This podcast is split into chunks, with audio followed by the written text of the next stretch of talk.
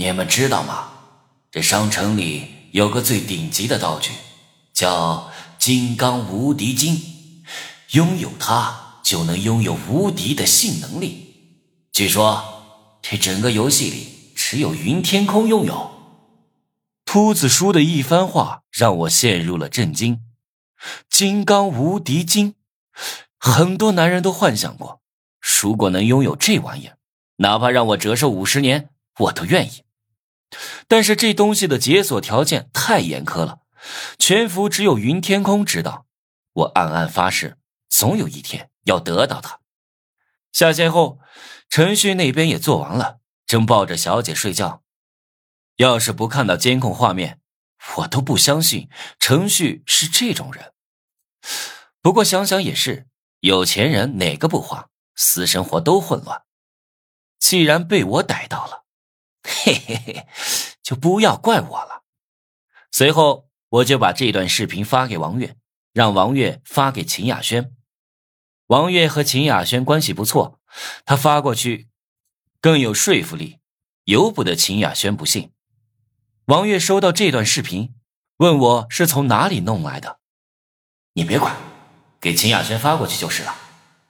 我迫不及待的想知道秦雅轩的反应了。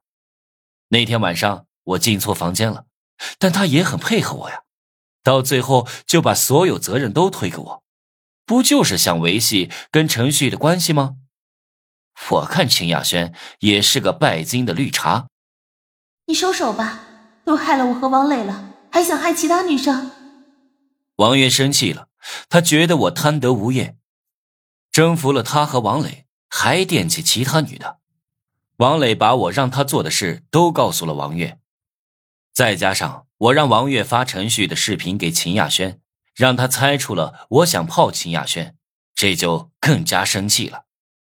你烦不烦？别忘了自己的身份，敢用这种口气跟我说话。我本来就心烦，被他这么一说，火气立马上来，劈头盖脸的把他骂了一顿。在我心里，王月就是我的奴隶。老子说什么，他就要做什么，没资格跟我废话。你变了，无能。也许那个所谓的征服游戏改变了你，让你能为所欲为了。但是你记住，你能得到我的身体，却永远得不到我的心。王月紧接着又说他会帮我做事，但会鄙视、恶心我一辈子。我想发微信回骂他，可是心里不是个滋味因为王月说的对。我能得到那些女人的身体，可我能得到她们的心吗？